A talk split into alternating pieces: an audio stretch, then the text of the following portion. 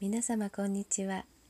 今日も柴田久美子のポッドキャスト優しく優しく優しくをお届けいたします。皆様の日々に優しさをお届けいたします。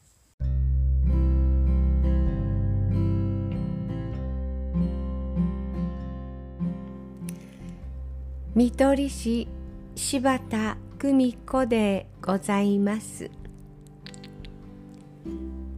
スタッフの女性がこう言いました。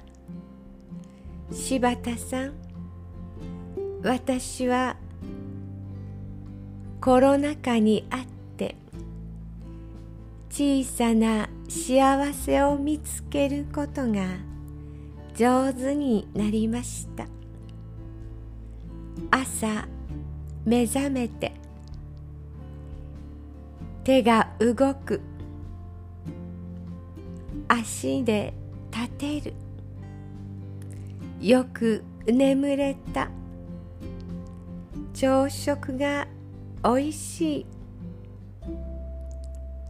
風が爽やか。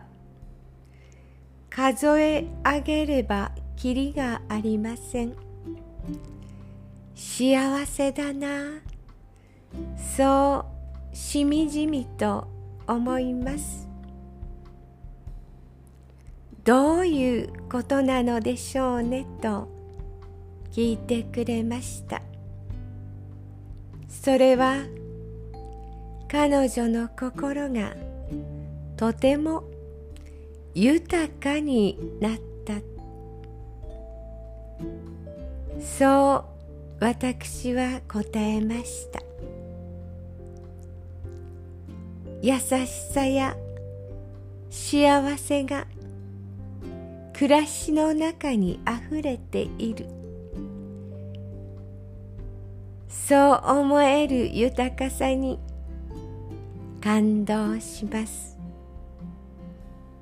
優しく優しく優しく。どうぞ皆様幸せな時間を積み重ねてくださいませ。